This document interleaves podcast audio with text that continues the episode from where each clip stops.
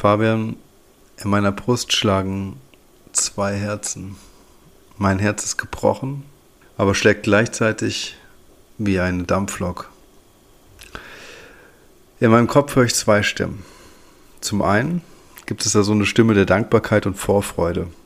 Es ist eine Stimme der Wärme und Besinnung. Es ist die Stimme der Gerechtigkeit und Genugtuung. Und auf der anderen Seite schreit die Stimme der Anklage und tiefen Enttäuschung. Die Stimme der Entrüstung und Enttäuschung. Es ist die Stimme des Neids und der Verletzung, eine Stimme der Empörung. Am 22.11. ist die dritte Staffel von den Discountern erschienen. Und wir sind nicht dabei. Wie kann das im Jahr 2023 sein? Vielleicht solltest du mittlerweile einfach deine Leidenschaft für diese undankbare Sendung einfach überdenken. Es war unser gemeinsamer Traum. Ganz ehrlich, ähm, ich habe es schon länger nicht mehr gesehen. Ich habe die zweite Staffel auch nur so teilweise gesehen. Und ganz ehrlich unter uns, die haben schon geile Leute für Cameos. Also es war von Anfang an unrealistisch, dass wir mit deiner erneuten Penetranz und deinen immer wiederkehrenden Aufrufen da irgendwie ähm, einmal durchs Bild laufen dürfen.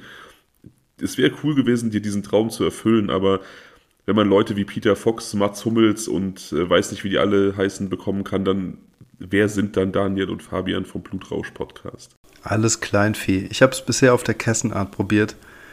Jetzt versuche ich es mit der Mitleid-Tour. ähm, ja, was soll ich sagen? Ach, ja, schade, Marmelade. Es wäre so schön gewesen, weißt du? Besinnen wir uns einfach zurück auf die kleinen Freuden, die Dinge, die wir steuern können. Eine Sekunde. Wie zum Beispiel das Getränk zur heutigen Aufnahme, das gute Allgäuer Büble, unser Markenzeichenbier, Prost. Prost, ohne dass wir von denen gesponsert werden. Moment, ich muss meine Vorbereitung abschließen. Ich trinke gerade einen ganz, ganz leckeren Rotwein, den uns eine Zuschauerin, äh, Zuhörerin zugeschickt hat. Ähm, die schlechte Nachricht für dich, Fabian, ist, ich teile nicht. ähm, aber nur wegen der Distanz. Du weißt ja, wie es ist. Rotwein wird schlecht, wenn ich ihn so lange aufbewahren würde. Auf jeden Fall an dieser Stelle nochmal Dankeschön dafür.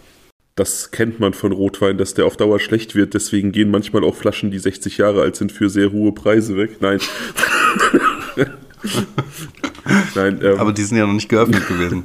ich gönn's dir. Ähm, trink ihn leer. Ich, ich möchte auch, dass du den Süßkram behältst. Ich bin ja gar nicht so der Süßkram-Fan. Die Snacks für die Hunde, die kannst du natürlich auch verspeisen. Die kannst du mir aber dann bei Gelegenheit auch irgendwann zukommen lassen. Das ist mir egal. Ich habe jetzt einfach alles gegessen, was drin war. Nein, habe ich nicht. Habe ich, hab ich nicht. Das Paket ist quasi in halber Füllung unterwegs zu dir.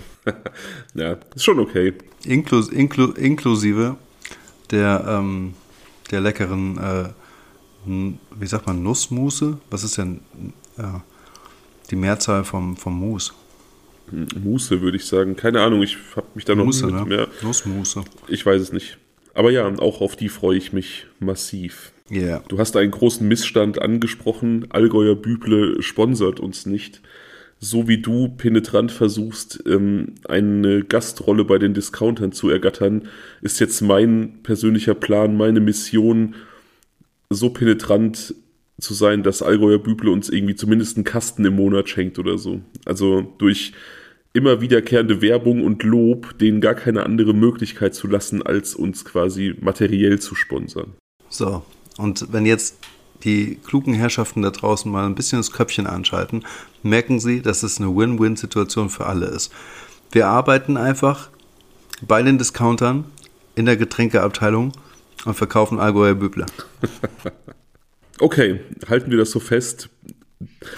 Manifestieren wir diesen Gedanken, senden diesen Wunsch ans Universum. Es gibt ja Menschen, die glauben an sowas. Es wird dann vielleicht wahr werden. Aber wir können es nicht beeinflussen, also wieder mal wenden wir uns den Dingen zu, die wir beeinflussen können. Und das ist ähm, der Inhalt der heutigen Aufnahme. Ja. Wir erschließen heute ein neues Land auf unserer True Crime Landkarte. Zuerst möchte ich mich kurz bei den Zuhörerinnen und Zuhörern entschuldigen, dass wir ähm, jetzt irgendwie im November sehr unregelmäßig geliefert haben. Also wir waren wirklich wir sagen das oft, aber dieser Monat war wirklich verflucht, was die freie Zeit anging. Das kann man nicht anders sagen. Der November ist einfach Jahr für Jahr der vollste Monat des Jahres, finde ich.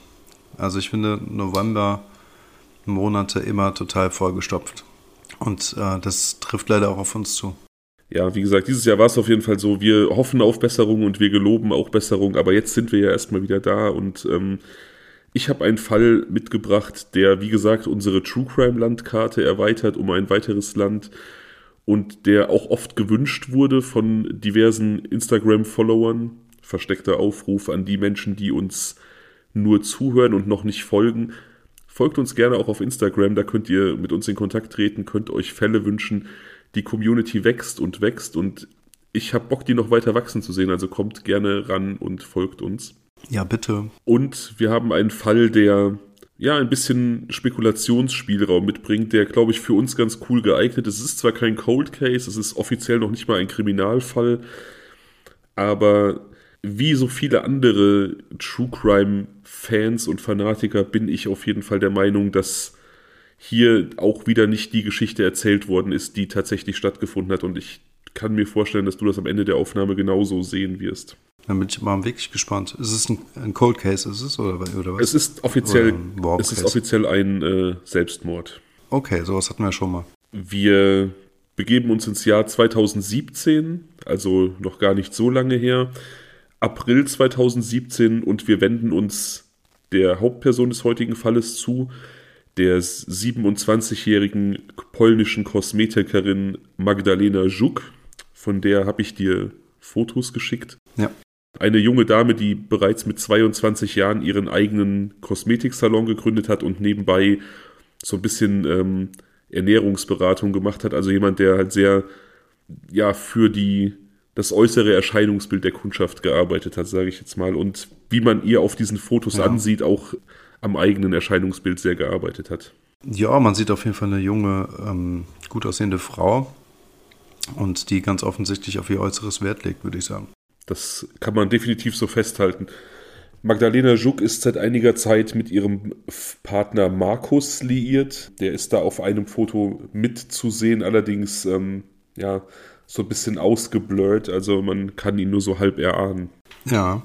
Sie hat schon sehr lange keinen Urlaub mehr gemacht. Wie gesagt, sie ist seit sie 22 ist selbstständig mit einem eigenen Kosmetiksalon und mit ihrem Partner zusammen hat sie generell noch nie einen Urlaub gemacht. Also beschließt sie im April 2017 ihren Partner zu überraschen und ihm einen Urlaub in Ägypten in Hurghada zu schenken. Mhm ein Urlaubsziel, das wir beide schon besucht haben. Ich glaube, du warst sogar auch in Hurghada, nicht wahr? Ja, genau, 2009.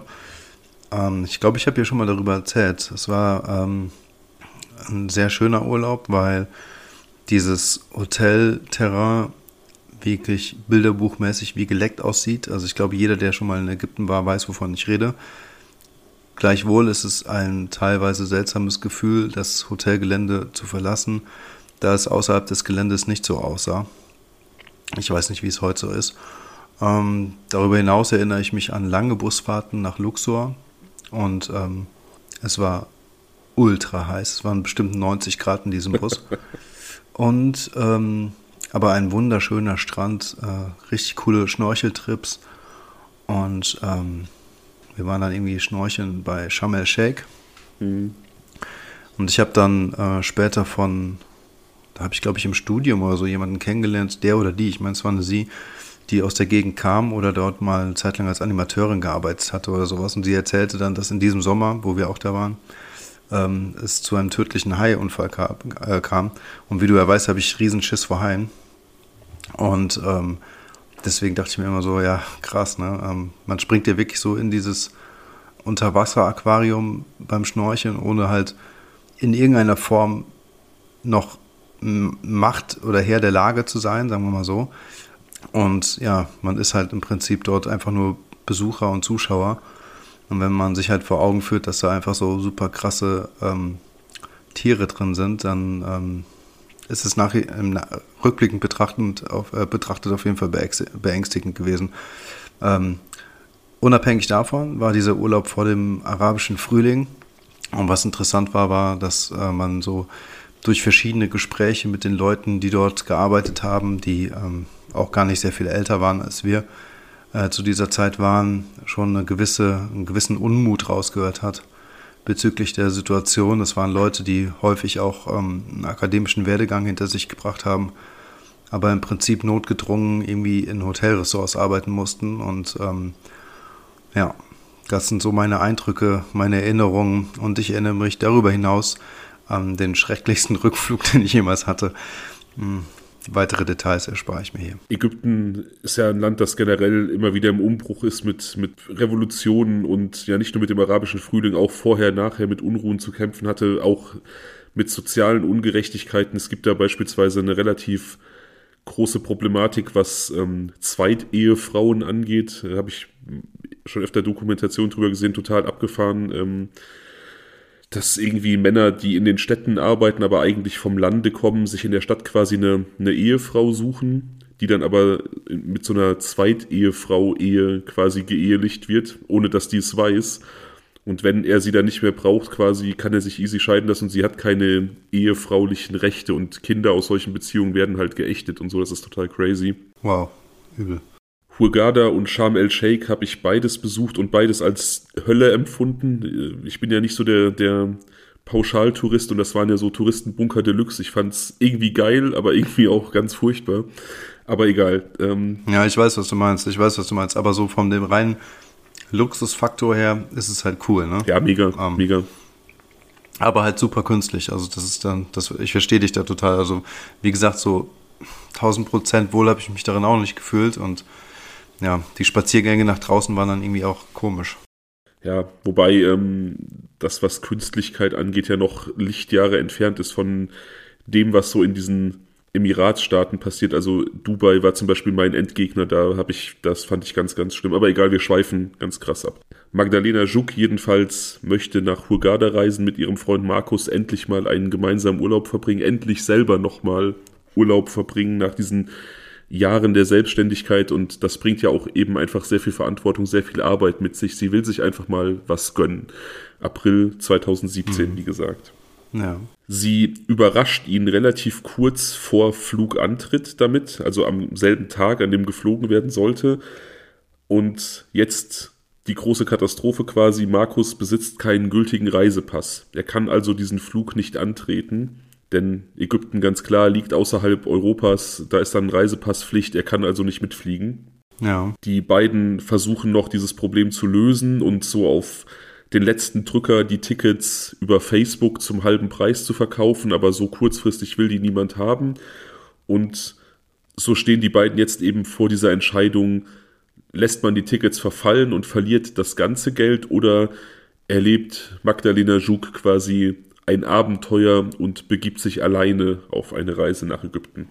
Und sie fliegt natürlich. Ja, also es ist zu lesen gewesen, dass sie sich das nicht jetzt super leicht gemacht hat. Markus musste sie schon auch ein bisschen überreden. Also sie hat, glaube ich, ein bisschen dazu tendiert zu bleiben, aber er hat dann quasi ihr gut zugeredet und gesagt, sie soll doch einfach jetzt diese Reise antreten. Das ist eine coole Erfahrung, auch alleine. Sie lernt bestimmt jemanden kennen und sie soll auch an das Geld denken und sie fliegt dann selbstverständlich. Ja, nee, also das hätte ich auch gedacht, dass sie es sich nicht leicht gemacht hat.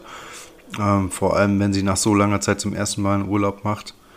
Und ähm, trotzdem, also da wir hier ja über True Crime Fälle sprechen, bin ich jetzt mal stark davon ausgegangen, dass es so weit gekommen ist. Was hättest du gemacht? Wärst du geflogen? Ja, also ich habe auch schon mal den einen oder anderen Urlaub alleine verbracht und ich finde, alleine Urlauben kann eine sehr schöne Erfahrung sein, die einen dem eigenen Selbst wieder näher bringt, wenn du verstehst, was ich meine. Also, mhm. ja, total. Ich finde in der Einsamkeit, ähm, ob das jetzt irgendwie so Einsamkeit hier in unserem Alltag ist, Zeit, die man sich bewusst nimmt, oder eben irgendwo anders, da ähm, findet man irgendwie einen anderen Zugang zu sich selbst und ähm, das ist manchmal eine sehr, sehr gute Zeit.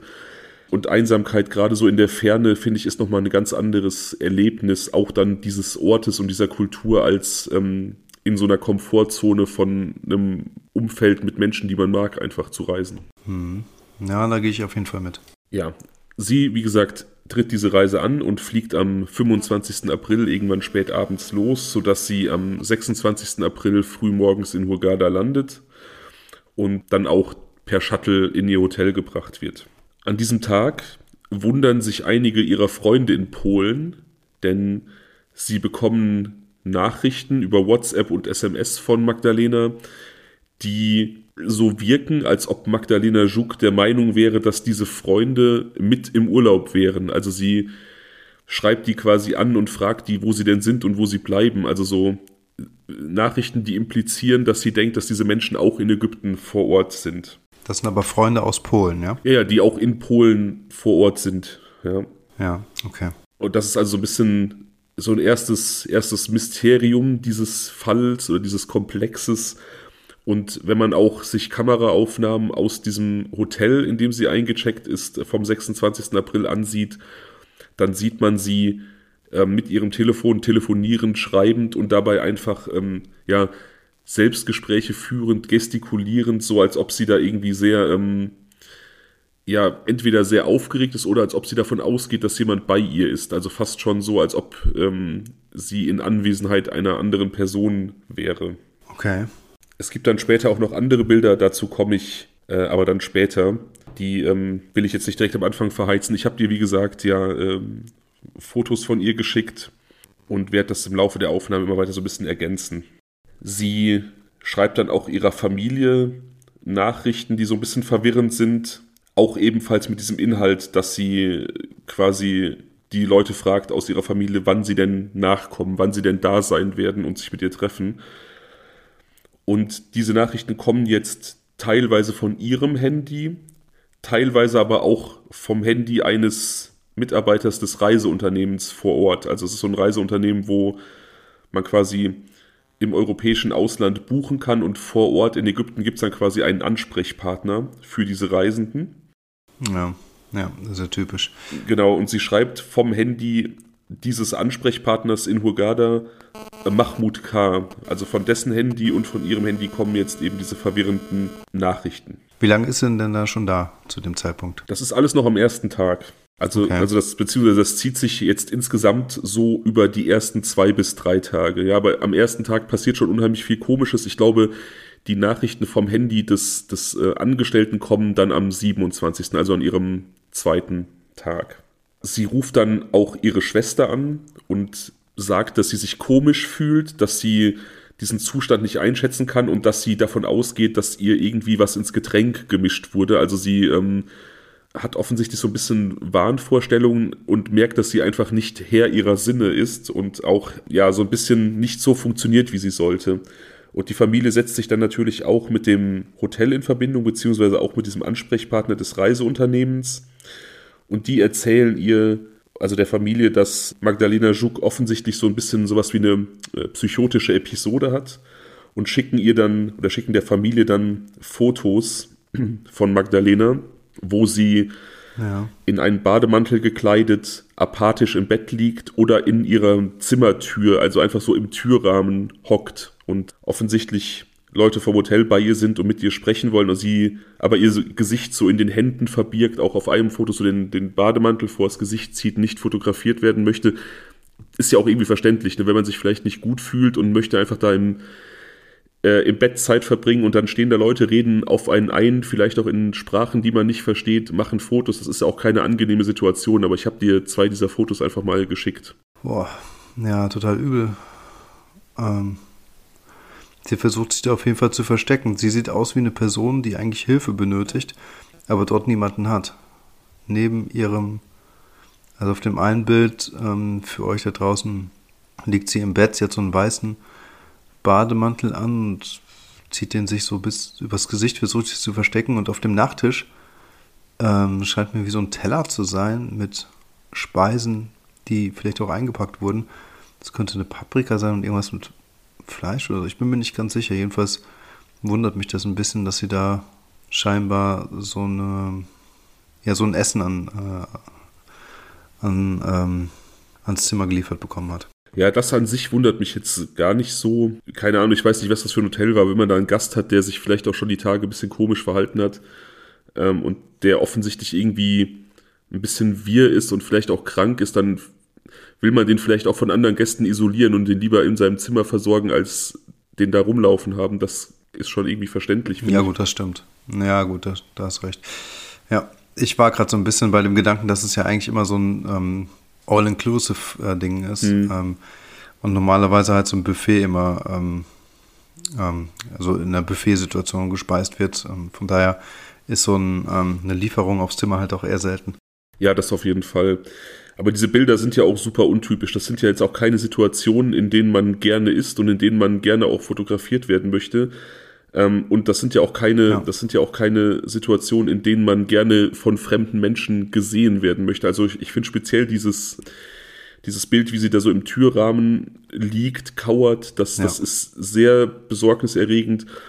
Und auch dieses Bild, wo sie im Bett liegt und so den, den Bademantel vors Gesicht zieht, das strahlt auch so eine ganz große Hilflosigkeit aus, irgendwie, ne? Ja, es ist total schlimm, wie sie da auf dem Boden kauert, hat man das Gefühl, dass sie halt also wirklich irgendwas genommen hätte oder halt total betrunken gewesen wäre oder irgendwie sowas, ne? Ja, und wir haben jetzt, wie mhm. gesagt, wir haben jetzt zwei Versionen, ne? Also das ist auch mal im Hinterkopf zu behalten. Ähm, wir haben halt das Hotelpersonal, das aussagt, dass sie ähm, sich aus sich heraus einfach komisch benimmt. Ne? Und es gibt dieses nachweislich komische Verhalten, also diese, diese verwirrten Nachrichten an ihre Familie und an Freunde. Aber wie gesagt, auch so diese, dieses Konkrete bei der Schwester anrufen und formulieren, diesen Verdacht, ich glaube, man hat mir was ins Getränk getan. Ne? Und das ist ja jetzt vielleicht auch bei einer alleinreisenden, attraktiven Frau jetzt auch kein ganz abwegiges Szenario, muss man ja auch wieder leider mal so sagen. Das ist leider wahr, ja. Aber wie gesagt, Fakt ist, wir können nicht bewerten, was jetzt an diesen Tagen zwischen dem 26. und dem 29. da genau passiert ist. Es bleibt einfach festzuhalten, es kommt zu seltsamem Verhalten ihrerseits. Ähm, es kommt zur Kontaktaufnahme mit Freunden und Familie seitens Magdalena Juk, aber auch seitens äh, Mahmoud Kars, dieses Reiseleiters quasi. Ja, und das ist ja besonders seltsam, ne? Ähm, woher hat er diese Nummern und warum engagiert er sich da so sehr? Ja, die wird er. Finde ich. Die, die, wird er, die, die, wird er von, Ihnen, von dir bekommen haben, ja. klar. Aber trotzdem fragt man sich doch dennoch, warum er jetzt die anschreibt. Und zwar mit Worten, hey, wo seid ihr denn? Und nicht, also wäre das jetzt ein versteckter Hilferuf gewesen, dann hätte ich es auch eher verstehen können, weißt du? Also diese, diese, dieses, hey, wo seid ihr denn? Das ist halt auch wieder, das kam teilweise von, von seinem Handy, aber es kann halt auch sein, dass sie von seinem Handy geschrieben hat. Das ist alles ein bisschen obskur, ne? Also, wir machen einfach mal ja. weiter. Sie telefoniert auch mit ihrem Freund Markus und äh, spricht auch mit ihm. Ja. Und er macht sich natürlich Sorgen und er ähm, möchte jetzt quasi das Beste für seine Partnerin tun und bucht ihren Rückflug um, sodass sie am 29. April schon zurückfliegen kann. Er ähm, ist eben auch in Kontakt mit, mit äh, Mahmoud K. und bittet diesen, sie dann einfach zum Flughafen zu bringen. Und weil er selber das nicht schafft, organisiert er einen Bekannten, Maciej, der zum Flughafen fahren soll, um sie dann in Polen in Empfang zu nehmen, damit sie nicht alleine dann äh, am Flughafen ist oder zurück in die Wohnung muss, sondern dass sie halt einfach direkt abgeholt wird. Ja. Also ähm, er ist da offensichtlich schon besorgt und ähm, es gibt dann auch offensichtlich die Vereinbarung, dass besagter Maciej sogar anbietet, er fliegt nach Polen, um sie zu holen, wenn alle Stricke reißen, weil man offensichtlich vielleicht auch so ein bisschen den Leuten vor Ort nicht so hundertprozentig traut. Ja. Aber das ist, wie gesagt, das sind jetzt erstmal einfach nur so Planungen, die, die laufen. An diesem 29. April allerdings fährt sie erstmal ins Krankenhaus mit äh, Angestellten des Hotels. Und auch da ähm, gibt es so ein bisschen eine, eine ja, sich widersprechende Information. Ja. Auf der einen Seite gibt es Aussagen des Personals, dass sie nicht behandelt werden wollte und ähm, im Auto sitzen geblieben ist. Es gibt aber Filmaufnahmen, die zeigen, wie sie das Krankenhaus offensichtlich vollkommen freiwillig betritt. Also es sind zwar Leute bei ihr, wahrscheinlich der Reiseleiter und noch andere Leute. Und, ja. und sie wirkt ein bisschen zögerlich, aber das ist auch alles zu erklären. Sie ist in einem fremden Land, sie spricht die Sprache nicht, sie findet sich vielleicht nicht zurecht. Aber auch da mhm. wieder haben wir zwei Versionen, dass sie die Behandlung nicht wollte und ähm, eben diesen Beweis, dass sie doch im Krankenhaus war, um sich behandeln zu lassen. Also auch das wieder ähm, ein bisschen seltsam. Also man muss im Hinterkopf behalten, dass hier scheinbar auch die, die Leute vor Ort nicht unbedingt immer die Wahrheit sagen, wenn es um diesen Fall geht. Ja, schade. Ja, offensichtlich. Sie ähm, wird allerdings nicht behandelt, warum auch immer. Also was da passiert ist, keine Ahnung. Vielleicht lag es auch so ein bisschen an der Sprachbarriere, wobei das komisch wäre, denn ähm, sie hat ja, wie gesagt, den Reiseleiter dabei und der wiederum spricht Polnisch. Deswegen wahrscheinlich auch für diese polnischen, osteuropäischen äh, Touristen eingeteilt. Also eigentlich hätte es keine Sprachbarriere geben dürfen. Am nächsten Tag, äh, beziehungsweise am später dieses Tages, am 29. will sie dann also den Rückflug antreten, aber es wird ihr verweigert, das Flugzeug zu betreten. Also sie darf den Rückflug nicht antreten. Und ja. auch da gibt es ähm, jetzt keine klare Aussage. Also es gibt äh, Aussage vom, vom äh, Airport-Personal, dass sie wahrscheinlich betrunken war und andere haben gesagt, dass sie sich manisch verhielt, also so sehr aufgeputscht und, und äh, wie in so einer, in so einer manischen Episode war. Weißt du, was ich meine? Also so Mhm. Ja, einfach so sehr. So komplett überdreht und so. Überdreht ist ein sehr gutes Wort, ja. Was auch immer jetzt der Wahrheit entspricht, äh, betrunken oder manisch, ihr wird also dieser Rückflug verweigert am 29. und sie fährt zusammen mit Mahmoud K. zu ihrem alten Hotel zurück. Da wird ihr allerdings das Wiedereinchecken verweigert. Ich weiß nicht, ob das Hotel inzwischen ausgebucht war oder ob man sie einfach loswerden wollte. Ich gehe davon aus, dass man sie einfach loswerden wollte, denn sie hatte ja eigentlich länger gebucht. Dieser 29. ist ja nur der verfrühte Rückflug, weil ihr Freund umgebucht hatte. Also ihr Zimmer, ja. ihr Zimmer kann eigentlich auch nicht vergeben gewesen sein. Ich denke, man hatte einfach, warum auch immer, keine Lust, sie weiter zu beherbergen. Ja, keine Ahnung, wie schnell dann diese äh, Systeme greifen, sodass andere Leute auf einmal einen Last-Minute-Urlaub buchen können oder so. Keine Ahnung. Weiß ich jetzt nicht. Aber ich denke auch eher so, wie du sagst, dass ähm, die äh, Mitarbeiter da keine Lust mehr auf sie hatten, weil sie sich vorher halt irgendwie seltsam benommen hat. Ja, das denke ich auch im Zuge dieses Rückschlags, also dass sie nicht in das Hotel einchecken kann, in dem sie zuvor gewohnt hat, kommt es zu einem langen Telefonat mit Markus. Also sie telefoniert mit Markus, sie macht so einen Videoanruf äh, mit Markus von Mahmuds Handy aus. Und auch da habe ich mich immer gefragt, ja. auch da habe ich mich immer gefragt, warum tätigt sie diesen Anruf vom Handy des Reiseleiters und es gibt Videoaufnahmen ja. im Internet zu finden. Also Markus hat dieses Videogespräch mit einem zweiten Mobiltelefon abgefilmt. Also er filmt letztlich dieses Telefonat mit einem anderen Gerät ab und so gibt es dann im Internet ähm, eben sowohl Teile dieses Videos als auch eben Sprachaufnahmen und auch Abschriften von, diese, von diesem Telefonat zu finden man muss sagen, ihre Körpersprache ist da einfach sehr komisch. Also offensichtlich hält Mahmoud K. auch das Handy hin für sie. Sie hält es nicht selber ja, fest. Ja. Und ihre Körpersprache ist irgendwie so. Sehr seltsam. Ja, es ist total seltsam. Und ihre Körpersprache ist einfach so ein bisschen abwehrend. Also man merkt, dass sie sich unwohl fühlt. Und ich frage mich immer, warum hält sie dieses Handy nicht selber? Warum hält er es hier hin? Und warum wird sein Handy benutzt für dieses Telefonat? Also es hat für mich so ein bisschen den Anschein, dass da ähm, ja irgendwie eine Überwachung stattfindet. Ne? Also so ja. keine Privatsphäre. Man sollte ja eigentlich davon ausgehen, dass ähm, man sie alleine mit ihrem Freund äh, telefonieren lässt. Hm, genau. Also ich finde, sie wirkt da auch so ein bisschen ängstlich. Markus jedenfalls fängt diesen Vibe offensichtlich ein und sagt ihr, sie solle keine Angst haben und bittet sie zu erzählen, was passiert ist und sagt dann auch, dass sie sich keine Sorgen machen muss, dass eben dieser Kumpel Maciej nach Polen, äh, nach, nach ähm, Ägypten kommen wird, um sie abzuholen. Also aufgrund der Tatsache, dass sie da offensichtlich ja. nirgendwo mehr unterbringen kann.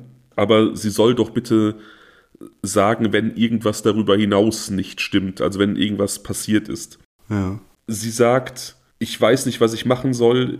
Sie haben hier andere Tricks.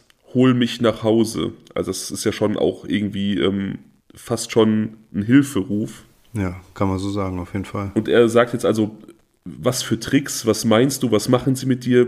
Bitte hab keine Angst, sag es mir. Und äh, sie sagt einfach immer nur, bitte hol mich hier weg. Und er verspricht, dass er sie wegholen wird.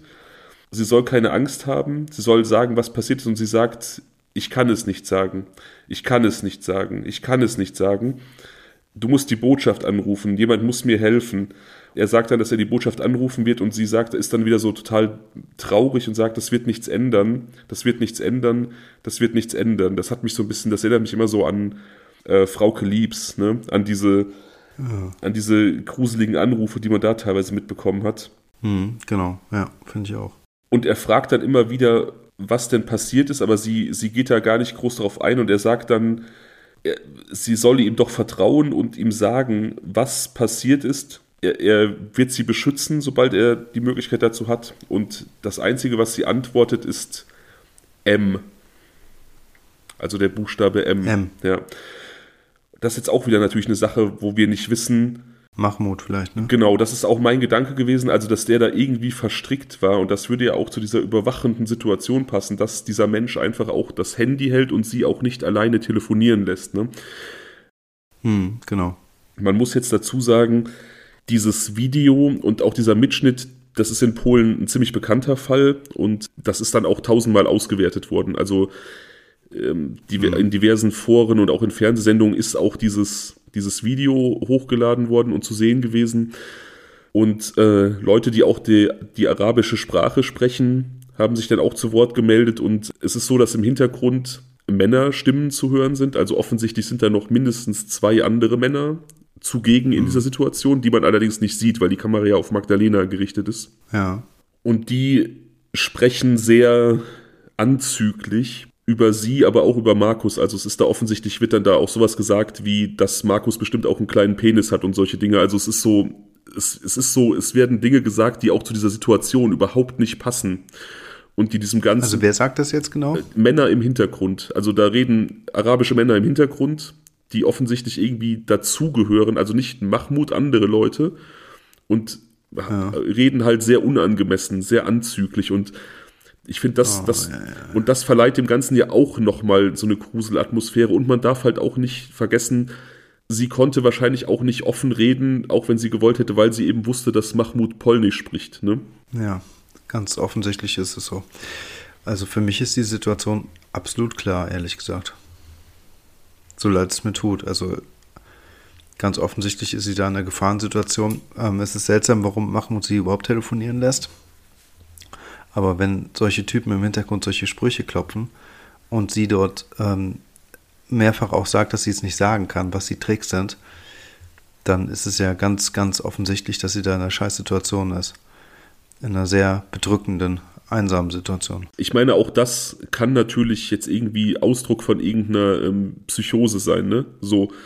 Ähm, aber dann passt natürlich dieser Talk der Leute im Hintergrund nicht dazu, beziehungsweise das ist schon sehr, sehr komisch.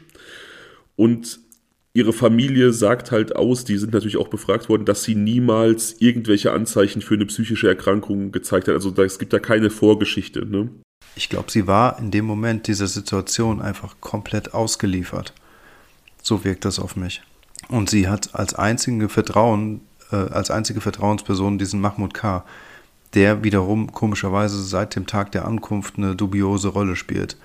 Ja. Ähm, es ist ja schon seltsam, dass sie sich von Anfang an so komisch benimmt und nicht erst nach ein paar Tagen, was für mich eigentlich ein Indiz dafür ist, dass er an irgendeiner Stelle auch beteiligt gewesen ist. Ja, zumal wenn man davon ausgeht, dass sie quasi in Anführungsstrichen normal ins Flugzeug gestiegen ist und dann quasi mit dem Einchecken, also um das, um den Zeitpunkt des Eincheckens herum auf einmal seltsame Tendenzen zeigt, ne? Genau, genau ja, wie gesagt, diese Situation ist super gruselig. Ich, ähm, dieses Video vermittelt einfach so ein krasses Unwohlsein in mir. Also sie hat auch da eine ganz, ganz komische, ähm, ganz, ganz komische Bewegungsmuster, die mich fast schon an diesen Hospitalismus erinnern. Also kennst du das, dieses in der Ecke sitzen und ähm, so nach, also vor und zurück den Oberkörper bewegen? Mhm. Also was, ja, ja, was ja. man oft bei Menschen sieht, die, die extreme Traumata erleben und sie steht eben vor dieser Kamera, aber bewegt eben ihren Oberkörper auch so vor und zurück, fasst sich dann auch manchmal, also in manchen Teilen des Gesprächs so mit beiden Händen an den Kopf. Also sie wirkt einfach insgesamt total verzweifelt. Ne? Also wie eine Person, die einfach vollkommen hilflos ist. Wie ähm, ist es nochmal dazu gekommen, dass diese Angestellten vom Hotel ähm, sie so ähm, fotografiert hat? Ja, das war, haben. das war wie gesagt, sie hat sich laut Aussage des Hotelpersonals komisch benommen. Und sie hat ja, wie gesagt, auch diese komischen Kontaktaufnahmen. Wo, wo war sie? Wo war sie da, als sie sich komisch benommen hat? Im Hotel. Also man, man unterstellt, oder man, die Version des Hotelpersonals ist, dass sie im Hotel, also im Gemeinschaftsraum, jetzt nicht in ihrem Zimmer, sondern in den Fluren, in der Lobby, was weiß ich, durch komisches Verhalten auffällig geworden ist. Und dass man sie beispielsweise einfach so random vorgefunden hat, dass sie so in ihrer Tür gekauert hat und sich dann um sie kümmern wollte, sie ins Bett gelegt hat und sie dann halt einfach da so, da sind dann diese Fotos entstanden, um zu dokumentieren hm. für die Familie und für die Freunde, dass mit ihr irgendwas nicht stimmt. Ja. Und das kann ja auch sein, ne? Das, das an sich kann das sein, dass man, dass man als Hotelpersonal, wenn man da jemanden hat, der vielleicht so eine psychotische Episode erlebt und man möchte, dass den Menschen, diesen, den Angehörigen dieses Gastes im Ausland irgendwie begreiflich machen, was gerade für, für eine Situation herrscht und dass die vielleicht helfen sollen, diese Person wieder zurück nach Hause zu holen. Klar würde man dann diese Bilder machen, ne? aber es ist halt hier der Gesamtkontext, der einfach seltsam wirkt. Ja, ja. Jedenfalls endet das Gespräch so, dass Mahmoud das Handy nun übernimmt, quasi, also von ihr wegnimmt und zu Markus sagt, dass es keinen Sinn hat, weiter zu telefonieren, dass er sich an die äh, polnische Botschaft in Ägypten wenden wird und dass er sie am nächsten Tag in das Krankenhaus bringen wird, an dem sie kurz zuvor jetzt war und sich angeblich geweigert hat, behandelt zu werden, aber wo wir, wie gesagt, wissen, dass sie drin war. Ne? Was, ja. was ich, wie gesagt, auch sehr, sehr mysteriös finde.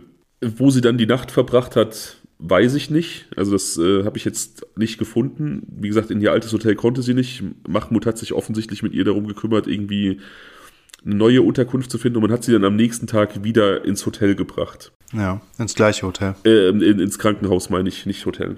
Ja. Das ist dann total komisch. Also da gibt es dann auch sehr, sehr viele Überwachungsaufnahmen ähm, die werde ich dir jetzt auch mal in den Chat schicken. Es gibt ein Bild, das habe ich leider nicht in einer guten Qualität gefunden. Das ähm, schicke ich dir jetzt als allererstes. Das zeigt, wie sie so, wie sie so ein bisschen, sagen wir mal, ins Krankenhaus reingetragen wird, was ich schon sehr, sehr skurril finde. Da ist also Mahmoud mit bei, aber da sind auch noch zwei andere Männer bei und offensichtlich sowas wie ein Pfleger. Und sie wird da so reingetragen wie so ein wie so ein Sack Wäsche irgendwie. Das ist ja auch eine ganz, ganz komische Situation. Ne? Ich meine, wie gesagt, wir kennen die, die Videokamera, äh, die, die Sicherheitsaufnahmen vom Vortag, wo sie aus freien Stücken dieses Krankenhaus betreten hat, eben in Begleitung, aber offensichtlich eigenwillig. Und hm. auch wenn da ausgesagt wurde, dass sie eine, eine, Behandlung und einen Eintritt verweigert hat, aber da ist sie offensichtlich aus freien Stücken reingegangen und hier wird sie halt so getragen. Ja, und ausgerechnet von drei Typen auch, ne? Das finde ich halt auch irgendwie. Und dann reden diese Männer, die reden so ein bisschen, die, diese Männer reden jetzt auch so auf sie ein, das sieht man auch. Und dann gibt es so ein Bild, das finde ich total skurril, das ist das nächste. Wenn du das mal groß machst, dann sieht man sie so im Türrahmen sitzen. Links und rechts stehen zwei Männer und ein Mann redet so vornüber gebeugt auf sie ein. Und die Körperhaltung des Mannes vor ihr, die ist sowas von unnatürlich, dass ich mir immer denke, wenn ich dieses Bild sehe, der möchte einfach nur den Blick der Kamera auf Magdalena verdecken. Warum auch immer. Kein Mensch stellt sich so an eine Tür. Ja, kurzen Augenblick. Ich muss gerade mal öffnen. Also dieser Mann ist jetzt mal für die Zuhörerinnen und Zuhörer, der ist quasi mit der mit dem Rücken zur Kamera und der ist so mit der linken Schulter an die Wand neben dem Türrahmen gelehnt. Also damit mit seinem Körper verdeckt er Magdalena. Und dieses an die Wand lehnen mit der linken Schulter, das ist vielleicht noch eine natürliche Bewegung. Der hat aber dann seinen rechten Arm gerade erhoben, ausgestreckt über den Kopf und hält den quasi auch an den Türrahmen, so, um einfach offensichtlich mehr Fläche zu verdecken. Und ich unterstelle einfach, kein Mensch stellt sich gemütlich so an die Tür. Also das ist ganz, ganz komisch, dieses Bild. Ja, also er, ähm, jetzt verstehe ich das mit dem Reintragen erst. Ja, es sieht eher wirklich so aus, als ob wir verschiedene Leute anpacken mussten, um sie da einzutragen gegen ihren Willen. Es gibt ja dieses eine Bild, da ist ja ein Typ dabei, der ein kariertes Hemd anhat und der sich in dem einen Bild noch runterbeugt. Das ist das Bild, wo der andere sich so ganz seltsam anlehnt. Zum Anlehnen sage ich gleich noch was. Und er beugt sich nach unten scheinbar zu ihr hin. Und im nächsten Moment sieht das so aus, als ob sie auf ihn losgehen würde. Ja. Das, das mache ich daran aus, dass ähm, zum einen geht sie zielstrebig zu ihm hin. Sie hat, äh, sie geht da relativ breitbrustig auf ihn zu, äh, mit einem erhobenen Kinn. Und es sieht auch so aus, als ob der irgendwie was zur Verteidigung hochgehoben hätte, einen Stuhl oder einen Tisch oder irgend sowas. Ähm, der Typ jedenfalls, ähm, der vorher die Hand so seltsam gehalten hatte, scheint jetzt irgendwie hier intervenieren zu wollen. Und ähm, ja, dieses Halten der Hand, das ist wirklich komisch. Das sieht ein bisschen aus wie so eine Dehnübung, weil das halt, wie du schon gesagt hast, er ist mit der linken Schulter an diese Wand gelehnt und mit der rechten Schulter, äh, mit der rechten Hand, mit ausgestrecktem Arm, packt er quasi an diese linke Wand dran. Und ähm, seine linke Hand wiederum, die hat er so hinter dem Rücken. So, man sieht nicht ganz, was er da, ob er da was hält oder ob die ähm, Hand hinter seinem Gürtel ein bisschen verschwindet. Ähm, ist nicht so ganz klar erkennbar, was hier passiert. Es könnte auch so sein, dass er mit der rechten Hand irgendwie einen Notfallalarm auslösen möchte oder so. Ich verstehe es nicht ganz. Leider ist der Blick auch versperrt, weil so ein Feuermelder oder sowas im, im Vordergrund zu sehen ist. Diese Bilder werden natürlich auf Instagram hochgeladen. Es macht sich oder es macht definitiv Sinn, sich die anzugucken, denn wie gesagt, dann wird einiges klarer. Wir versuchen es so gut wir können zu beschreiben. Ich glaube nicht, dass da hinter diesem Feuerlöscher an dieser Wand so ein Patientenrufknopf ist. Die sind meistens in den Zimmern und nicht außerhalb der Zimmer. Das würde keinen Sinn ergeben. Also ich glaube nicht, dass er da irgendeinen Notfallschalter drücken möchte. Ich glaube, dass er da einfach den Blick auf sie verdecken möchte, denn er weiß offensichtlich, wo die Kamera ist und stellt sich dann da so hin. Vielleicht macht er auch den Übungen und ich überinterpretiere total, aber das ist halt der Eindruck, der sich mir immer aufdrängt.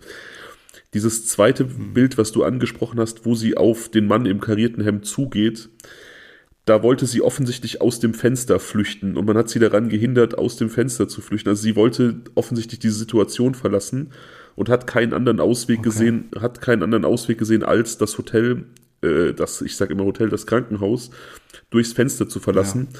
und wurde dann da daran gehindert. Und man wertet das jetzt als einen Versuch, sich selbst etwas anzutun. Also die unterstellen, ja. die unterstellen, dass sie aus dem Fenster springen wollte, um sich selbst zu verletzen. Mhm. Kann natürlich sein, aber für mich hat das einfach auch, wie gesagt, in dem Gesamtkontext eher Flucht-Vibes als selbstverletzende Vibes. Und man weist sie jetzt also direkt in dieses Krankenhaus ein zur Beobachtung.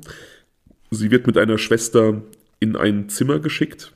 Diese Krankenschwester entfernt sich kurz, um Toilettenartikel, Handtücher und sowas zu holen. Und ähm, als sie wieder reinkommt, wird sie angeblich von Magdalena Schuck attackiert, die sich dann danach aus dem Fenster stürzt im zweiten Stockwerk dieses Krankenhauses und dann dabei schwer verletzt eben auf dem, auf dem Boden vor dem Krankenhaus aufschlägt.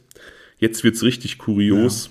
Ja. Sie ist gerade aus einem Krankenhausfenster gesprungen, dem zweiten Stock, wie gesagt und ist vor, ja. ist vor diesem Krankenhaus gelandet, ist offensichtlich sehr schwer verletzt, wird jetzt, ja. wird jetzt in einen Krankenwagen geladen und in ein anderes Krankenhaus 300 Kilometer weiter weggefahren und dort verstirbt sie dann an ihren schweren Verletzungen. Von wem? Vom, also sie wird vom Krankenhauspersonal in ein anderes Krankenhaus gefahren, 300 Kilometer weiter weg und dort kann man Hä? dann, dort kann man dann nichts mehr für sie tun, weil ihre Verletzungen einfach zu stark sind. Mit welcher Begründung?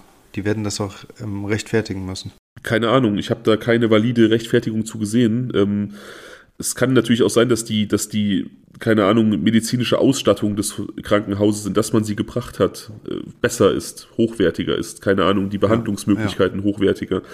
Aber so wie, wie sich das darstellt, also dass sie dann kurze Zeit später auch verstirbt nach dieser Krankenfahrt, scheint ja wirklich da akut Not am Mann gewesen sein. Also man hätte sie da wahrscheinlich einfach direkt auch vor Ort behandeln müssen. Es war ja immerhin ein Krankenhaus. Ne? Und auch wenn dann die, die Ausstattung, ja klar. auch wenn dann die Ausstattung vielleicht nicht so hochwertig ist wie, ähm, wie vor, wie in einem anderen Krankenhaus, hätte man sie dann trotzdem vor Ort behandeln müssen. Ja, wenn es jetzt irgendwie eine, wirklich eine akute medizinische Entscheidung gewesen wäre, dann hätte man das ja auch erfahren. Dann hätte es ja dort auch Ärzte gegeben, die das eben auch so mitgeteilt hätten, also der Presse gegenüber. Was war denn jetzt mit, mit Mahmoud und seinen, mit seinen, und seinen Leuten da? Was ist mit denen denn da passiert? Ja, die sind jetzt dann erstmal raus aus der Nummer, ne? Also die ähm, haben dann später nur diese Zeugenaussagen gemacht. Nochmal zurück zum Krankenhauspersonal, wo du jetzt gerade gesagt hast, wenn es irgendwie medizinisch indiziert gewesen wäre, hätten die ja Aussagen gemacht und so. Wir dürfen nicht vergessen, die haben auch gesagt, dass sie am 28. die Behandlung verweigert hat, obwohl das nachweislich nicht stimmt. Ne? Also da wird doch vielleicht einer von den Leuten dort im Krankenhaus gearbeitet haben. Das ist sehr also gut die, möglich. Ich habe eher, naja, weißt du, dass der irgendwie mit dem, äh, mit dem, mit dem Mahmoud da irgendwie äh, unter einer Decke steckt. Das denke ich auch. Die polnischen Behörden wollen jetzt also auch ermitteln, äh, stufen das Ganze als Mord ein und reichen so ein Amtshilfegesuch ein. Das wird aber von den ägyptischen Behörden blockiert, denn die werten das Ganze ganz klar als Suizid. Man merkt das dann auch so, wenn man so Presseberichte aus Ägypten aus der Zeit liest. Also kann ich natürlich selber jetzt nicht, ich spreche kein Arabisch, ähm, aber ich habe mir so ein paar quasi querlesen lassen von Leuten, die es können und ja. Es, es wird da auf jeden Fall auch dann alles getan, um diesen Suizidnarrativ auch öffentlich zu spinnen. Also alles, was irgendwie hingebogen werden kann, um diesen Selbstmord irgendwie plausibel zu machen, wird dann auch so hingebogen. Also da werden keine Kon Wir reden hier auch von Hurghada. Man, man kann schon verstehen, warum das äh, besser ist für das äh, Ansehen, wenn es halt irgendwie ein Selbstmord gewesen wäre. Ohne jetzt jemandem was unterstellen zu wollen. Aber ich finde die Sachen hier ein bisschen ähm, dubios. Klar, das ist für einen Touristenort natürlich immer äh, scheiße, wenn Verbrechen geschehen. Ne? Und vor allem, wenn man das weiterspinnt, dann ist das jetzt hier kein, kein Verbrechen, da ist jetzt irgendwie jemand auf der Straße beraubt worden und dabei geschädigt worden, sondern wenn man das weiterspinnt, dann hat man ja das Szenario, da wird eine Frau vielleicht unter Drogen gesetzt, vielleicht missbraucht, vielleicht von mehreren Männern gezielt isoliert, dann auch der Kontakt nach Hause überwacht, eben, indem man ihr dann nur das Handy des Mahmoud äh, zur Verfügung gestellt hat. Und dann im Krankenhaus kommt sie zu Tode. Das ist natürlich, das sieht nicht gut aus für andere Urlauber, ne? Also muss man so sagen. Nee, überhaupt nicht. Hat denn eine, eine Obduktion stattgefunden? Also kann man irgendwie herausfinden, ob sie Sex mit anderen Männern hatte in der Zeit? Nee, das kann man nicht. Also es gab eine Obduktion, es konnten jetzt keine Rückstände von irgendwelchen, ähm, ja, das ist ein bisschen eine tricky Sache. Also offiziell konnten keine Rückstände von irgendwelchen Drogen gefunden werden. Magdalena Jucks Familie sagt, dass es ähm, Rückstände gab von Betäubungsmitteln und von Drogen. Das ist allerdings ähm, ja nicht gesichert. Also, ja. also ihre Familie behauptet, dass aus übermittelten Unterlagen hervorgeht, dass sich Drogen in ihrem Blut befunden haben selbst die polnischen Ermittlungsbehörden verneinen das und die ägyptischen sowieso. Die polnischen Ermittler haben aber selbst letztes Jahr noch, da gab es nochmal irgendwie eine Pressekonferenz, ähm, beklagt, dass die ägyptischen Behörden nach wie vor Untersuchungsergebnisse, Akten, Zeugenaussagen und so weiter zurückhalten und ja. man nur sehr spärlich informiert wurde und viele Zeugen wurden auch nicht vernommen von den ägyptischen Behörden.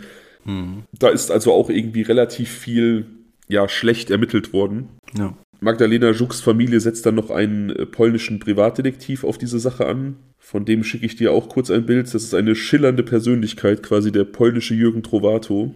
Mal ganz, wenn das Bild, hier so lädt, ähm, kurz am Rande gesagt, ich finde es auch wirklich unfassbar ähm, schlimm für den Freund, für Markus, der einfach komplett machtlos in Polen festhing und nicht mal eben vorbeifliegen konnte, um sich der Sache anzunehmen oder mal zu gucken und sie wirklich zu unterstützen. Das finde ich halt auch total, also ihm war da wirklich die, ähm, die Hände gebunden.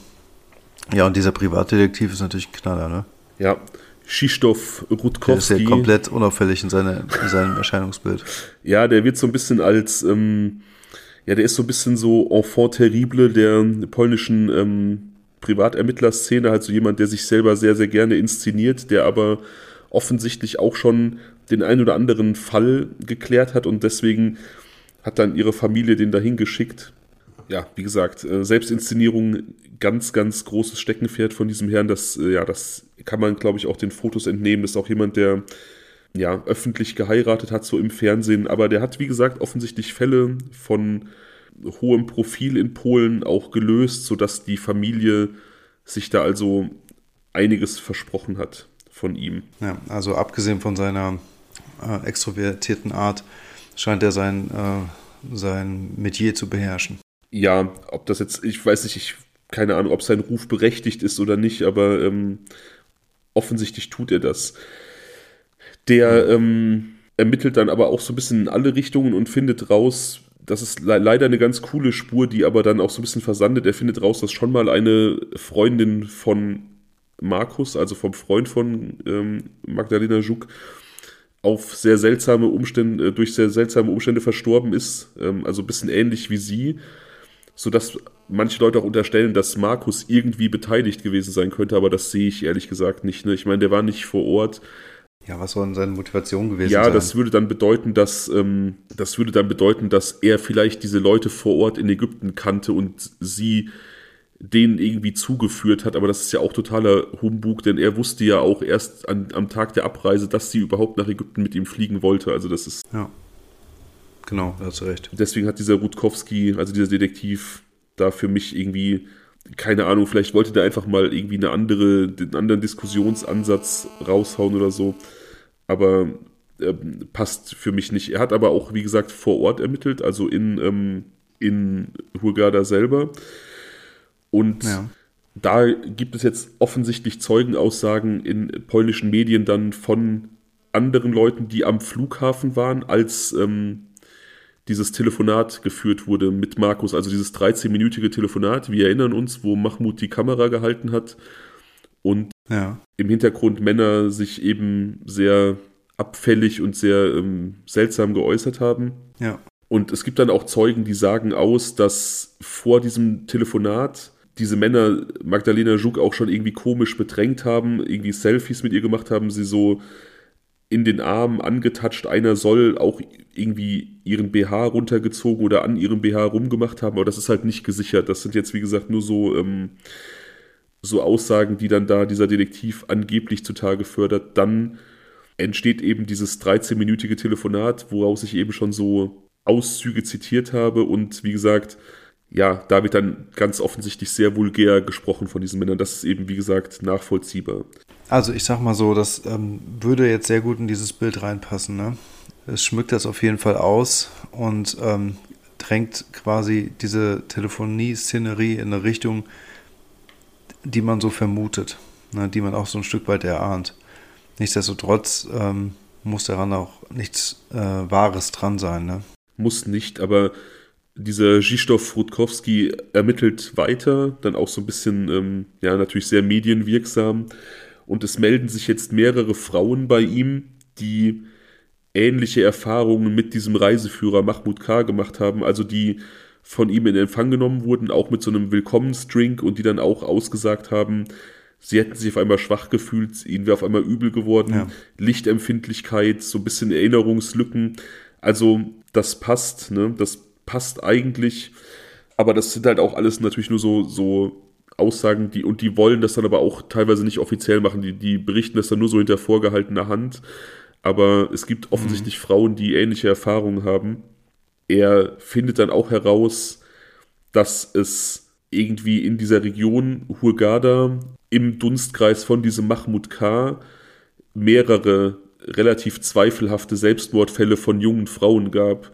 Junge Frauen aus Russland, Österreich und Deutschland sind da irgendwie unter ähnlichen Umständen gestorben. Die Bildzeitung hat dann da auch so ein bisschen drüber berichtet, aber das wurde alles als Selbstmord gewertet. Also es ist sehr gut möglich, dass da ähm, das Handeln dieses Mannes vertuscht wurde, dass der vielleicht irgendwie bei den Behörden oder eben im Krankenhaus irgendwelche Helfershelfer und Komplizen hat. Hm. Dieser Tod von der Ex-Freundin von äh, Markus. Das war irgendein äh, polnisches Model namens Carolina, die sich in einem Hotel selbst das Leben genommen hat. Da gibt es wenig Informationen zu.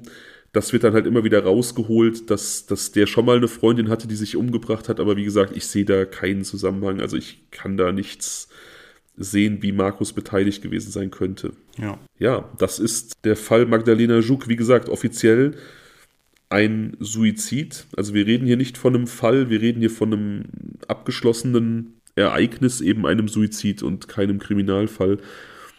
Aber ich habe ja. ja, ich habe ja im Vorfeld gesagt, ich bin der Meinung, dass, dass das nicht die wahre Geschichte ist und ich kann mir vorstellen, dass du das ähnlich sehen wirst.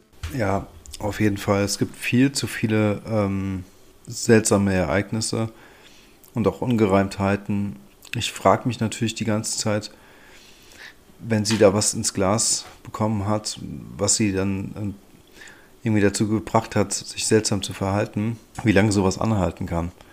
Denn ähm, wir reden ja hier insgesamt von mehreren Tagen.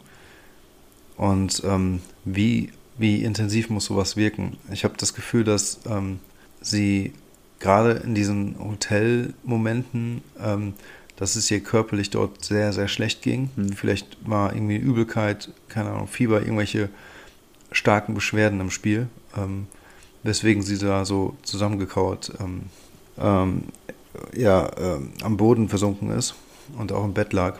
Und ähm, ich, also offensichtlich konnte sie nicht ganz frei sprechen bei dieser Telefonsituation, sodass ich auch wirklich glaube, dass da noch mehr hintersteckt und ähm, auch, dass dieser Mammut K ähm, nochmal eine ganz andere Rolle spielt. Ja, also was diese Wirkung dieser Mittel angeht und dass es ihr über mehrere Tage offensichtlich schlecht ging, da gibt es zwei Möglichkeiten aus meiner Sicht. Zum einen könnte sie in diesen Tagen mehrfach was bekommen haben, also nicht nur einmal was ins Glas, sondern immer wieder mal. Und äh, da Mahmoud K. ja die ganze Zeit Zugang zu ihr hatte, hätte er ihr auch immer wieder was geben können, auch ganz unverfänglich. Also auch wenn anderes Personal dabei ist, was gar nicht, was gar nichts damit zu tun hat, er hätte ihr einfach, keine Ahnung, aus gutem Willen ein Wasser reichen können. Ah, die muss was trinken, die dehydriert, weißt du, und dann, dann ist da was drin schon. Also das ist ja super easy, ne? Aber ja, genau. ich sehe eben auch die Möglichkeit, man weiß, dass bestimmte Stoffe, bestimmte Rauschmittel, bestimmte Drogen eben Psychosen auslösen können. Also wenn Menschen eine, eine äh, Präposition für Psychosen, für bestimmte, für bestimmte geistige äh, Problematiken haben, psychische Problematiken mhm. haben, dann kann die Einnahme von, von Rauschmitteln, von Halluzinogenen, kann diese, diese ähm, psychischen Störungen dann zum Ausbruch bringen. Also du weißt beispielsweise nicht, dass du, ja. dass du vielleicht eine Schizophrenie angelegt hast, ja, und konsumierst, keine Ahnung, LSD und dann bringt es deine Schizophrenie raus. So, jetzt vereinfacht gesagt. Es kann natürlich alles sein. Es kann sein, dass, dass sie da irgendwas bekommen hat und Mahmoud K. ihr wirklich einfach nur zur Seite gestanden hat und ihr helfen wollte. Kann wirklich sein. Aber genauso gut muss man auch wirklich sagen, dass sie ihm total ausgeliefert war. Ganz besonders in der einen Nacht, wo niemand weiß, wo sie geschlafen hat. Dass sie was bekommen hat, davon bin ich überzeugt. Ich sage halt nur, entweder hat sie jetzt über die Tage an, an mehreren Tagen was bekommen oder sie hat einmal was bekommen und das hat eine Psychose ausgelöst. Das kann ja auch sein, dass das die Problematik letzten ja. Endes für Mahmoud K. war, dass man sie eigentlich ja, genau. Dass man sie eigentlich nur am Anfang äh, außer Gefecht setzen und missbrauchen wollte. Und dann hatte man aber das Problem, dass sie mit dieser Psychose auf die Medikation reagiert hat. Und dann hatte man, musste man sie quasi dauerbetreuen, weil man sonst Gefahr gelaufen wäre, aufzufliegen. Verstehst du, was ich meine? Ja, das ist so die Richtung, die ich mir auch vorstellen kann. Oder aber sie haben sie halt dauerhaft leider äh, missbraucht. Aber das ist halt auch das, was ich vermute. Ähm, irgendwas in die Richtung. An dauerhaften Missbrauch glaube ich nicht, weil ab einem gewissen Zeitpunkt war ja auch das Hotelpersonal insgesamt eingeweiht und hat sich so ein bisschen um sie gekümmert und nach ihr geguckt. Und ich glaube, da waren dann einfach zu viele Augen drauf gerichtet. Da haben das dann vielleicht auch andere Gäste mitbekommen. Und wenn man jetzt unterstellen würde, dass sie dauerhaft missbraucht würde, dann müsste man davon ausgehen, dass große Teile des Hotelpersonals beteiligt waren. Ich, ja. ich glaube wirklich, dass man, dass ein einmaliger Missbrauch geplant war und sie aber auf diese Drogengabe mit, mit einer äh, psychotischen Episode reagiert hat und man daraufhin dann die Kontrolle über sie behalten musste und dann sich diese nächsten Tage eben ergeben haben. Und warum dann der Krankenhauswechsel?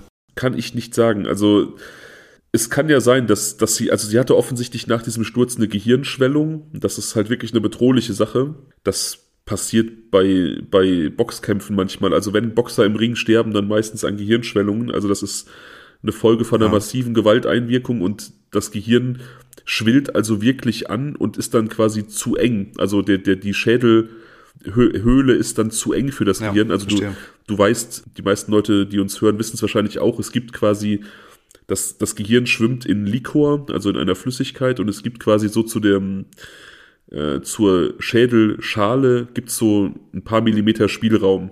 Ja, also da ist, ähm, das, das, das schwebt quasi frei, das, das füllt nicht den ganzen Kopf aus. Ja. Ähm, so entstehen übrigens K.O.s beim Boxen. Also wenn quasi das Gehirn im, in dieser Schädelhöhle hin und her geschleudert wird und dann quasi gegen die, gegen die Schädelwand stößt, äh, vereinfacht gesagt. Hm. Und bei so einer Hirnschwellung schwillt das Gehirn eben an, füllt die gesamte Schädelhöhle aus und er hat dann keinen Platz mehr und das ist dann halt bedrohlich. Man kann es dann anbohren, man kann dann in die, in die Schädeldecke reinbohren, um den Druck abzulassen. Und ich kann mir schon vorstellen, dass das Krankenhaus in Hurghada dafür nicht ausgelegt war. Ja, dass, dass die diese, diese Kompetenzen nicht hatten, dass das, dass die Ausrüstung gefehlt hat. Aber es ist natürlich, in diesem Gesamtkontext wirkt es einfach maximal beschissen, dass man sie dann da nochmal 300 Kilometer durch die Gegend fährt. Ne? Das passt einfach so in, in dieses unseriöse Gesamtbild. Naja, genau. Ja. Also quasi ein Suizid, der ja meiner Meinung nach keiner ist. Also ich persönlich glaube, dass sie vielleicht aus dem Fenster gesprungen ist. Vielleicht, um sich dieser Situation zu entziehen, einfach raus wollte. Aber ich glaube nicht, dass sie in, dass sie in Selbstmordabsicht aus dem Fenster gesprungen ist. Meine Gedanken kreisen sich eigentlich die ganze Zeit um diesen Horror und wie schlimm das, wie schlimm diese Tage für sie gewesen sein äh, müssen. Denn sie war ja der Situation komplett ausgeliefert, alleine in einem fremden Land, ohne die Sprache zu beherrschen, abhängig von einem Reiseleiter, der die Sprache spricht ich weiß nicht, inwieweit sie im Englischen fit war, aber wer vielleicht mal in Ägypten war, weiß auch, dass man nicht überall mit Englisch weiterkommt, zwangsläufig. Von daher ähm, habe ich da einfach, denke ich mir die ganze Zeit, das muss die absolute Horrorzeit für sie gewesen sein und das tut mir halt einfach ungemein leid. Ja, und wenn halt der einzige Ansprechpartner, den du hast, dann auch jemand ist, der eventuell eben derjenige ist, der es nicht gut mit dir meint, ne? das ist natürlich ja, ja, genau, genau. Das ist dann halt die richtige Falle. Und, ähm, und das muss sich relativ früh angebahnt haben. Ne? Nochmal, sie ist dahin geflogen. Dann gibt es diese Reisebusse. Also der, für jeden da draußen, der sowas noch nicht erlebt hat, man verlässt den Flughafen und dort äh, warten dann Kolonnen von Bussen mit Schildern, meistens äh, von den Reiseunternehmen gekennzeichnet ähm, die ähm, häufig dann ähm, auch Hotelnamen äh, tragen und teilweise auch die Namen der Passagiere hochhalten. So muss man sich dann irgendwie da durchschlagen und dann den richtigen Bus äh, dann irgendwie finden. Und wenn man das geschafft hat, dann geht es halt dann irgendwann los. Das heißt also, wir reden hier von dieser Zeit. Sie ist angekommen, der Flug verlief vermeintlich gut, davon muss man jetzt erstmal ausgehen.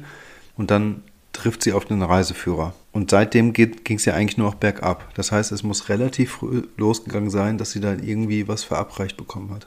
Ja, und wie gesagt, es gibt eben diese Aussagen von irgendwelchen Frauen, die dieser Zizhdorf Rutkowski aufgetrieben hat, die gesagt haben, dass es ihnen mit demselben, mit demselben Reiseleiter ebenso ging und dass sie schon nach dem Begrüßungsdrink teilweise Ausfallerscheinungen hatten. Also das ist, ähm, ja, ich kann mir vorstellen, dass es bei ihr genauso gelaufen ist. Es ist halt eine junge Frau, die alleine reist.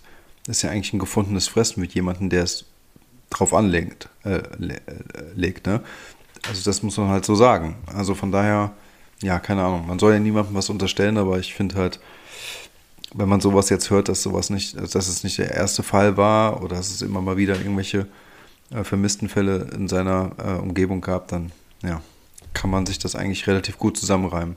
Genau, ich denke, wir sind uns da relativ einig, dass, dass wir an diese offizielle Version nicht glauben und dass wir, dass wir als Ermittler uns diese Person Mahmoud K. einfach noch genauer angeguckt hätten, als es offensichtlich passiert ist. Die, die Frage ist halt, die Frage, die man sich wirklich stellen muss, ist, inwieweit die Ermittler dort ähm, diesen, diesem Hinweis wirklich auch folgen wollten also ohne jemand was unterstellen zu wollen, aber ich finde es schon irgendwie seltsam, dass dort scheinbar keine Ermittlungen stattgefunden haben. Ich finde es seltsam, dass die sehr ähm, sparsam und spärlich mit den Informationen rübergekommen sind, ähm, der polnischen Polizei gegenüber, sodass man jetzt hier auch so ein bisschen das Gefühl bekommt, dass die gar nicht so richtig daran interessiert waren, den Fall ähm, aufzudecken.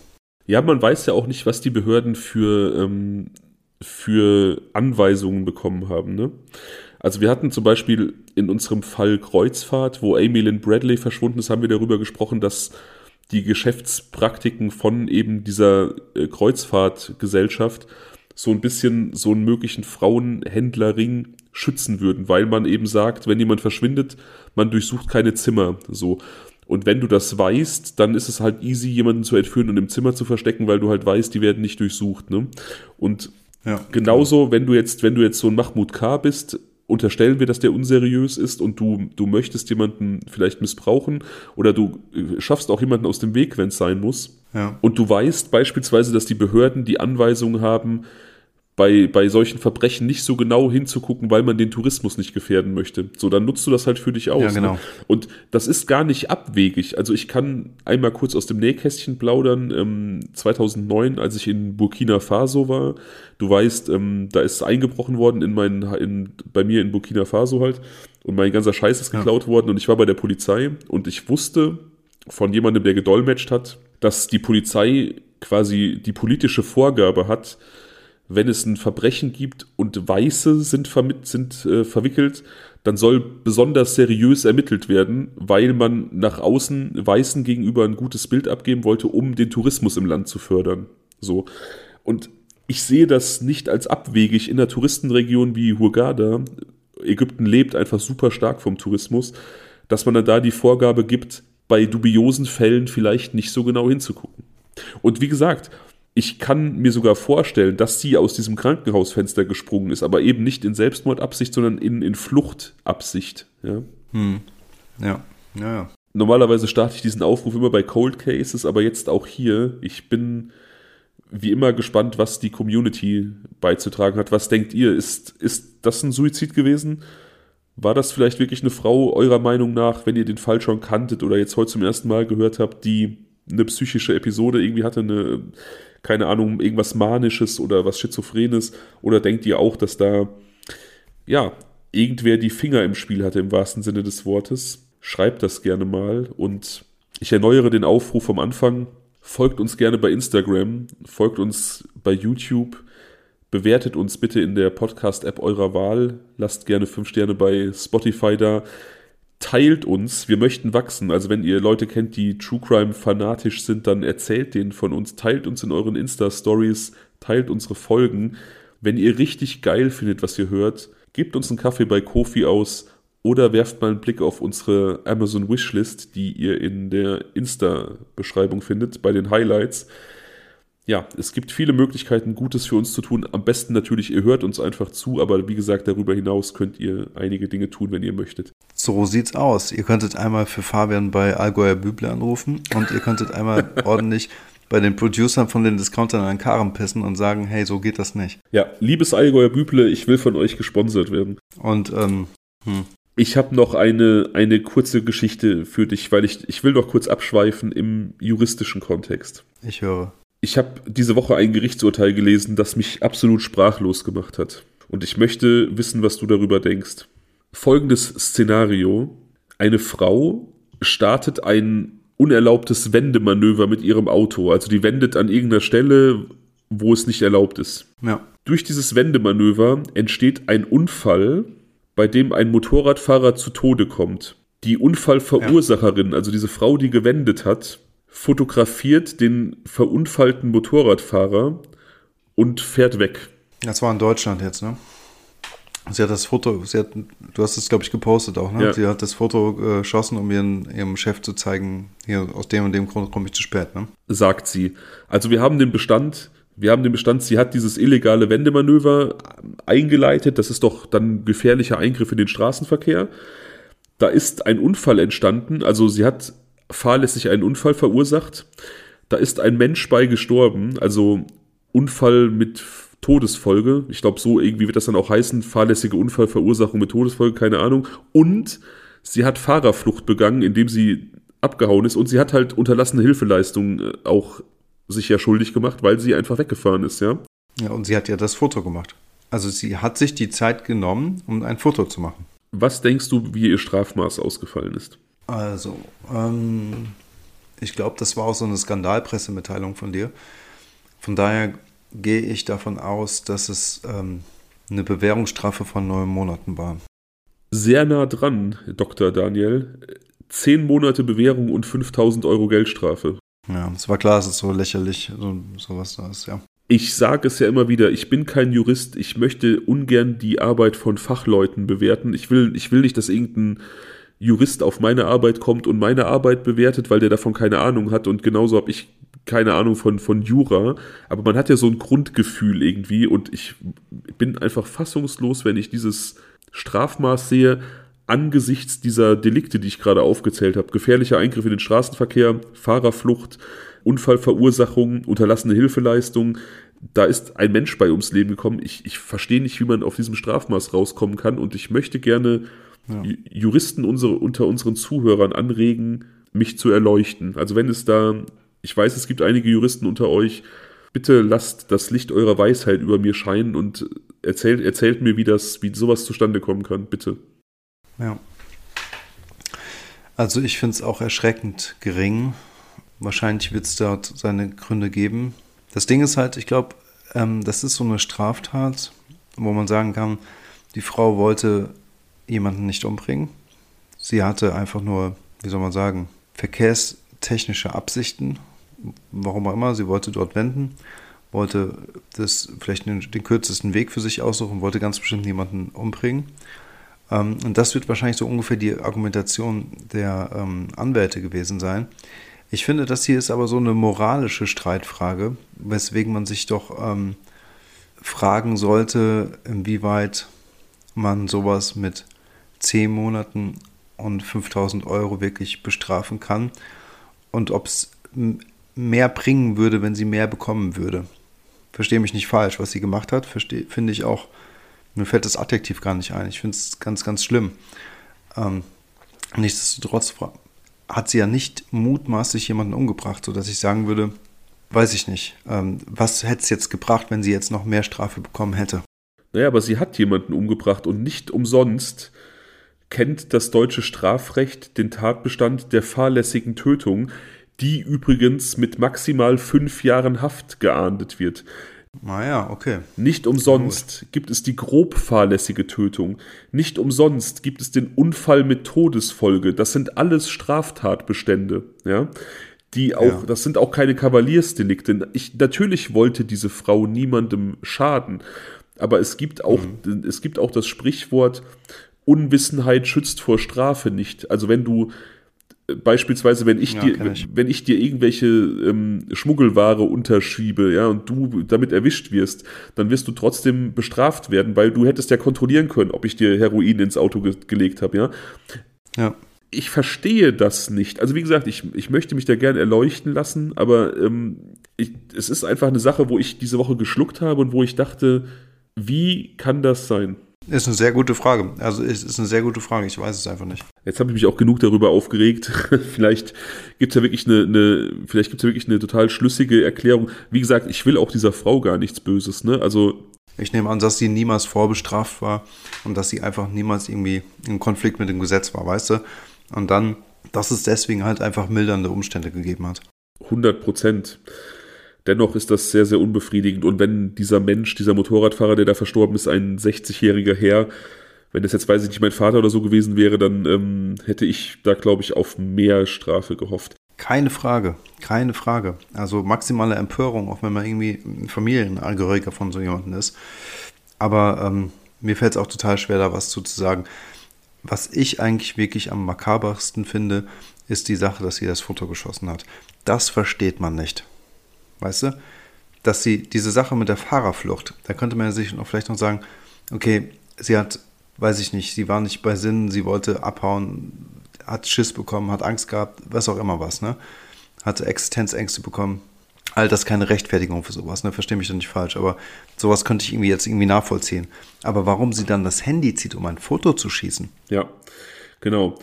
Das ist, also das, das finde ich, das ist für mich die, die, die das, was am, am, am ehesten noch eine Strafe verdient hat. Ja, und man, genau, man könnte jetzt natürlich irgendwie argumentieren, wenn man sie verteidigen wollen würde, dass sie total unter Schock den Unfallort verlassen hat. Aber dann hätte sie halt eben nicht so durchdacht, in Anführungsstrichen, gehandelt, wenn denn ihre Geschichte stimmt.